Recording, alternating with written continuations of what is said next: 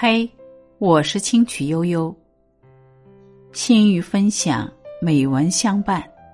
今天想和大家分享的是，与你相伴的人是人生的珍宝。轮回的路上，很难得的有人能陪着我们一直走下去。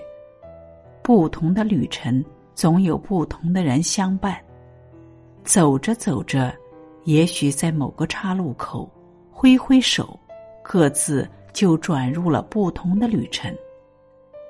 所以，相伴的时候一定要珍惜，牵手的时候一定要紧握，因为一旦分开了，一旦松了手，再见就不知会是在哪一世。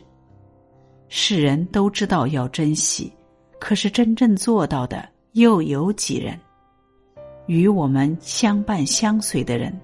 是人生中最值得怜爱的珍宝。人生路上，总有不同的人在下一个路口加入旅程，也总会有人在我们转弯的一个瞬间离去。有时候，这种离去甚至来不及告别，一起走过平淡，走过坎坷，到了岔路口，却要挥手说再见了。真的是人生最大的无奈。如果有一天你突如其来的关爱让他受宠若惊，那肯定是你平日的关心太少的缘故。给陪伴你的人多一些关心吧，因为你们相互扶持、相互陪伴的时间不是无限的。也许在下一个路口，你和他就只能分开。